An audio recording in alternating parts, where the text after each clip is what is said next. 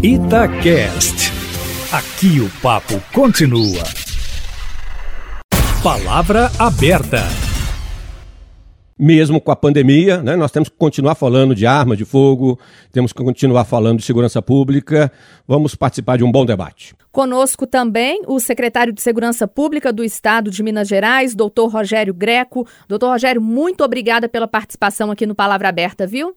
Não, eu que agradeço o convite. É uma honra estar aqui com vocês, com, com você, Aline, com o Júnior, com o Sapori. Então vai ser é, bem prazeroso essa discussão nossa aqui. Para a gente começar, até para colocar os pontos de, de cada debatedor, é, secretário, eu queria começar com o senhor. Ah, ah, esses novos decretos, eles geraram uma polêmica é, uma polêmica muito grande em defensores da liberação das armas de fogo e de defensores da não liberação das armas de fogo. Como é que se ouviu esses decretos que foram editados pelo governo federal? Olha, é, é na verdade, Júnior, assim, essas, essas discussões com relação a esses decretos são desde a edição dos, da, das edições dos decretos anteriores, né? E sempre vai discutir, sempre vai ter problema, nunca vai ser perfeito é você regulamentar uma legislação é sempre complicado. Você, na, na, na, época em que foram editados os primeiros decretos, a turma dos CACs, né, dos atiradores, reclamou bastante, porque não havia previsto uma série de situações. Agora, com a edição dos, dos, dos outros decretos, esse outro decreto, a, a, turma já se satisfez um pouco mais. Enfim, na verdade, você nunca vai atender a todos, né? principalmente a turma que não gosta de arma vai, é, vai com certeza absoluta, vai falar mal dos decretos, dizendo que o decreto violou né, aquilo que era da competência da legislação, da legislação federal, enfim, isso aí isso é, isso é normal, essas discussões são, são normais. Na visão do senhor, o senhor achou bons decretos? O acha que isso pode ajudar no combate à criminalidade, secretário? Não, não, não, não necessariamente no, no, que diz respeito à segurança pública, porque é um decreto que, na verdade, ele vai ajudar mais os CACs, né? Que são colecionadores, atiradores, caçadores. Eu, particularmente, sou CAC. Então, quando você vê, por exemplo, uma quantidade de munição que foi liberada agora no decreto, para quem não conhece essa nossa realidade, para quem não conhece o mundo dos atiradores, acha uma coisa absurda, né? Ah, o sujeito vai ter mil munições por arma. Amigo, quando eu vou no stand, eu não sou, não sou capaz de efetuar menos de 100, 200, 300 disparos. Então, assim, isso não é, não quer dizer porque por você tem uma, uma certa quantidade de munições liberadas que você vai chegar né, no shopping center, vai sair atirando todo mundo. Isso é fantasia, isso não existe. Isso, isso é para esse mundo especificamente, o mundo dos atiradores, né, que atiram né, ao atirador desportivo. É uma coisa completamente diferente. Então, as pessoas ficam confundindo, ah, essas munições vão cair nas mãos né, dos traficantes. Traficante não, não, não, não, não pega arma legalizada, o traficante sabe muito bem de onde vem a fonte. Então, assim, é, é, é essa discussão, é, é, é para mim, particularmente, ela não, não, não, tem muito sentido, porque eu já tiro há muitos anos, eu vivo nesse mundo do tiro há muitos anos, e a gente sabe que dificilmente acontece um problema com, com o CAC, né, um sujeito que é tirador desportivo. Claro que acontece, como acontece com todo mundo, mas assim, as pessoas fantasiam muito até com relação ao tipo de armamento, né, a quantidade de, de, de, munições. Eu, particularmente, acho que o decreto é, foi muito bem feito.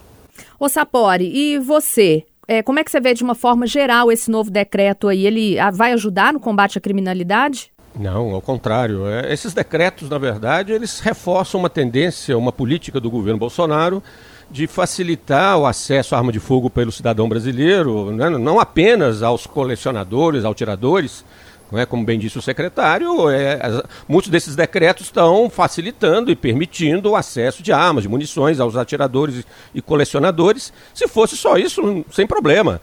A questão é que a política do governo Bolsonaro, desde que ele assumiu o cargo, é de ampliar ou facilitar ou flexibilizar o acesso à arma de fogo ao cidadão de maneira geral, não apenas aos atiradores e colecionadores. É, há, há, uma diretriz do governo de flexibilizar o estatuto do desarmamento. Então, o governo até agora né, não fez nenhuma mudança é, no sentido de reformar o estatuto do desarmamento, que passaria por uma lei federal. Né? Ele deve envolver, envolver um projeto de lei ao Congresso, mas isso até agora não foi feito. Então ele está utilizando das suas prerrogativas enquanto presidente para flexibilizar a legislação e os efeitos têm sido claros, Aline Júnior Moreira. É, de 2019 a 2020, segundo os dados da Polícia Federal, o número de brasileiros, cidadãos, não há, e não apenas pessoas brasileiros que estão né, vinculados aos clubes de tiro, mas brasileiros comuns, cidadãos comuns que estão se armando, esse número duplicou em dois anos. Até 2018, eram um pouco mais de 600 mil brasileiros que tinham alcançado a permissão para o uso da arma de fogo junto à Polícia Federal, junto ao Exército. Né? Com a flexibilização que o, o Bolsonaro fez desde 2019, já são mais de 1 milhão e 200. Então, o fenômeno é de um crescente é, é, acesso à arma de fogo no Brasil, volto a dizer, para além né, daqueles que pertencem aos clubes de tiro que são legítimos, são legais, não vejo nenhum problema, como bem disse o secretário, é uma atividade legítima. A questão, o problema é a segurança pública. O problema é quanto mais você permite o acesso de arma de fogo ao cidadão comum, né, aquele que não pertence ao clube de tiro, aquele que não usa arma para, para o seu esporte, para o seu hobby, mas que pensa que a arma de fogo pode, vai ser um mecanismo, uma ferramenta de proteção dele vai ter ela em casa, em alguns casos vai ter ela no carro, né, porque alguns têm acesso ao, ao porte da arma de fogo mais flexibilizado. É isso que me preocupa. Né? Isso, do ponto de vista da segurança pública, é um tiro no pé. À medida que a arma de fogo ela se dissemina, uma série de crimes, principalmente a probabilidade de ocorrência de homicídios, aumenta. É, é, é, é isso que mais me preocupa né, nessa, nessa, nessa política de flexibilização do Estatuto do Armamento que o, o governo Bolsonaro tem, é, tem capitaneado. O secretário, é, o Sapori ampliou um pouquinho a discussão, né? Ele saiu apenas é, da questão do, dos atiradores profissionais, da, da turma é, é que, que tem como isso o, o, tiro esportivo, enfim, os caçadores, e ampliou um pouco mais para a segurança pública. É, é, o senhor concorda com o Sapori que, que essa flexibilização? Eu vou discordar 100%, meu querido amigo Sapori. Eu fiquei 30 anos no MP. Eu fui promotor de júri, de júri muitos e muitos anos. E eu vou te falar, Sapori, que eu, na minha carreira como promotor do júri, eu não fiz, eu não me lembro de ter feito três júris com armas registradas. Não fiz isso. Ou seja, a, a, a, possibilidade, é obviamente que você tem mais armas, você tem mais possibilidade de um sujeito utilizar essa arma, mas eu sou 100% armamentista. Eu acho que a população ela tem o direito de se defender quando o Estado não puder fazer isso por ela.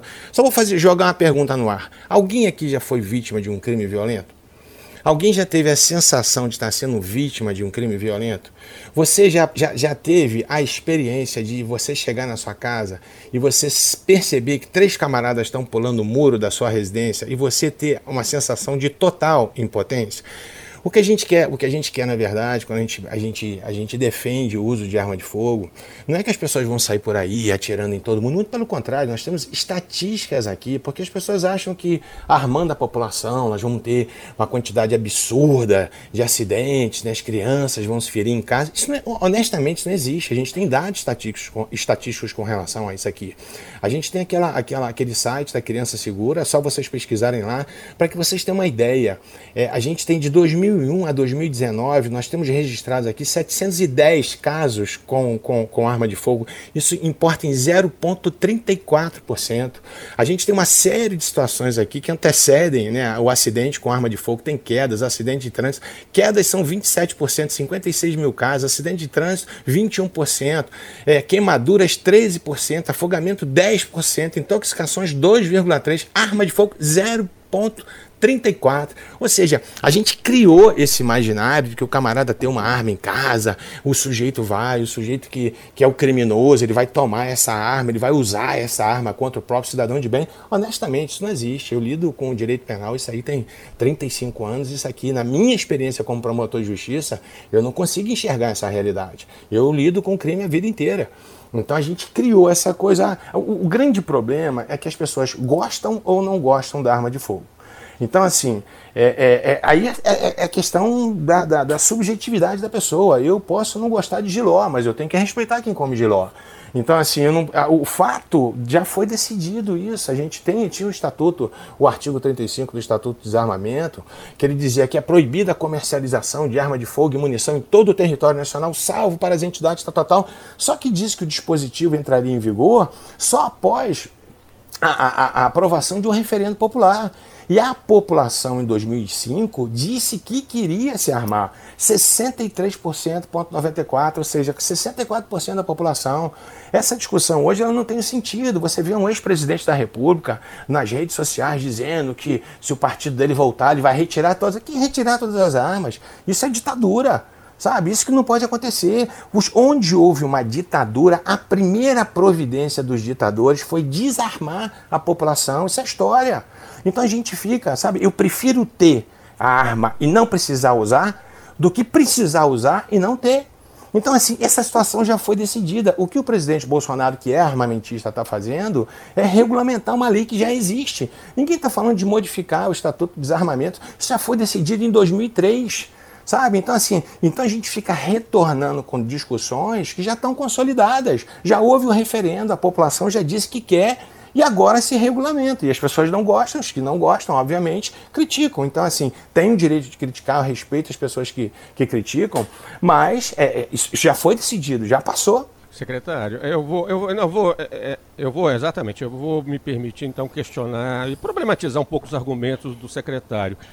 É, discordando em gênero, número, grau dos argumentos que ele apresenta. Em primeiro lugar, não é uma questão de gostar ou não de arma. Eu não tenho nada contra armas ela me parece uma tecnologia que tem sua utilidade na, na sociedade. A arma é fundamental para o trabalho dos policiais, pros, né, pros, pros, para os profissionais da segurança pública. Né? Não, não se concebe segurança pública sem a disponibilidade da arma de fogo. Né? Principalmente porque o crime, cada vez mais o crime profissionalizado, o crime organizado, ele se utiliza de armas cada vez mais sofisticadas para se impor né? no cometimento dos atos delituosos. Então a arma é fundamental, não tem democracia, não tem sociedade civilizada sem arma. E aí isso é um, algo é um primeiro ponto. Segundo ponto, secretário, é que não, não é uma questão apenas de, de imaginar ou de, ou de supor pela experiência pessoal a experiência pessoal do senhor, de alguma maneira, contraria o que outras experiências pessoais revelam e que evidências nacionais e internacionais têm apontado. A, a, arma de fogo, ela aumenta a probabilidade, a disposição dela num conflito, secretário. Isso eu vou lá. Num conflito de trânsito, que é muito comum no Brasil, né? numa briga de vizinhos, né? que também é, isso responde hoje no Brasil. Eu fiz estudos recentes sobre isso. Aqui em Belo Horizonte, só ter uma ideia briga de vizinho, briga de trânsito, briga de marido e mulher, é, esse tipo, briga de bar, esses tipos de, de, de homicídios no, de, em Belo Horizonte respondem por quase 20% dos crimes anualmente cometidos na cidade. Não é pouca coisa. E, e boa parte desses crimes envolve arma de fogo. É? Mais da metade deles, a arma de fogo está presente. É, então nós não estamos falando de banalidades quaisquer, nós estamos falando de conflitos que são cotidianos, de toda e qualquer sociedade. É óbvio, brigas tem o tempo inteiro. Conflitos são normais na vida cotidiana. A questão é como os conflitos se resolvem. Quando a arma de fogo está na, na, disposição das pessoas, numa, num contexto como o nosso, secretário, aí só tem que considerar a sociedade brasileira uma sociedade anômica, secretário. A sociedade brasileira é historicamente uma, uma sociedade onde os indivíduos é, privilegiam seus interesses pessoais na resolução dos conflitos. A violência é uma marca né, da história do Brasil, das nossas relações cotidianas. Então, quando você tem uma sociedade com essas características, se você facilita o acesso a uma de fogo ao cidadão comum, e aí nós vamos falar de probabilidade. É importante que gente, o debate seja por aí. Nós não estamos falando de certeza absoluta, de causa. Não é uma relação causal.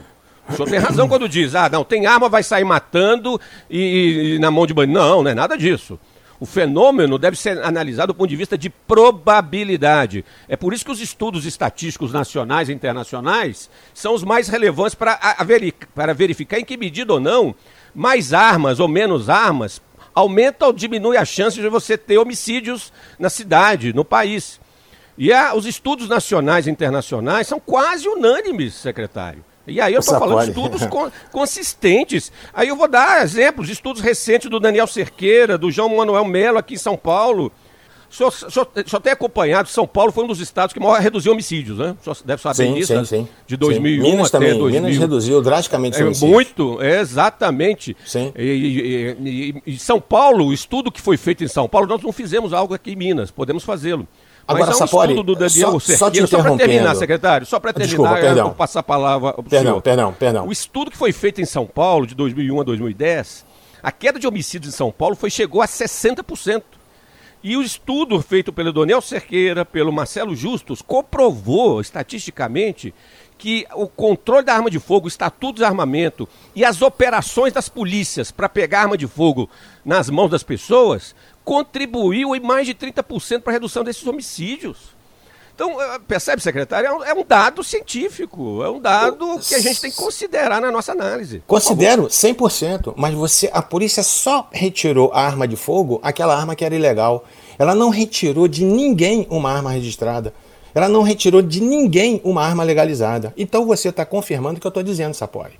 O que, os homicídios são praticados com armas ilegais não com armas registradas. Eu estou te falando de uma experiência pessoal, que eu atuei no júri muitos anos, e te digo isso com toda, com toda a franqueza.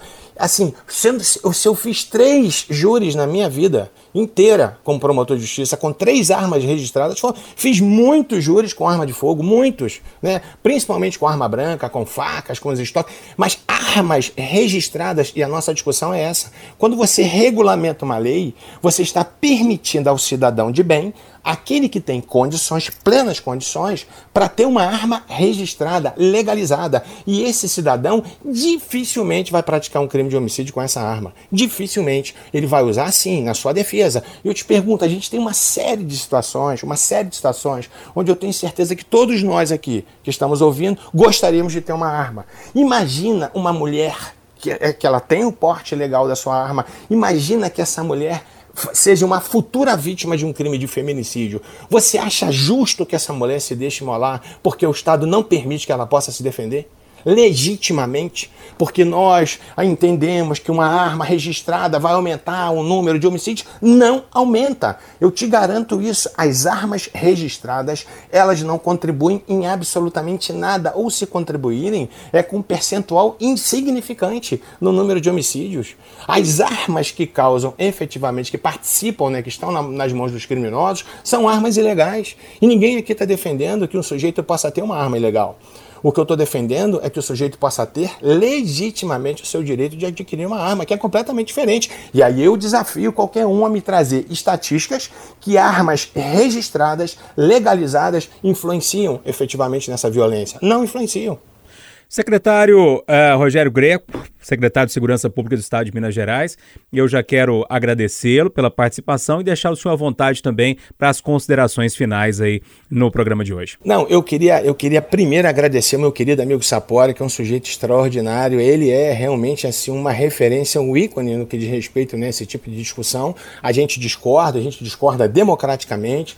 É, isso não tem nada a ver, uma, não tem nada contra o Sapori, a gente às vezes né, defende um ponto de vista ou outro, então eu queria agradecer imensamente estar aqui nesse programa, participando a você, Júnior, a você, Aline, e o nosso tempo foi muito curto e eu espero que a gente possa voltar para discutir com mais profundidade, né, que são muitos detalhes, são muitos temas importantes aqui, agradecer a todos aí pela paciência de terem me escutado. E você, Sapori, suas considerações finais?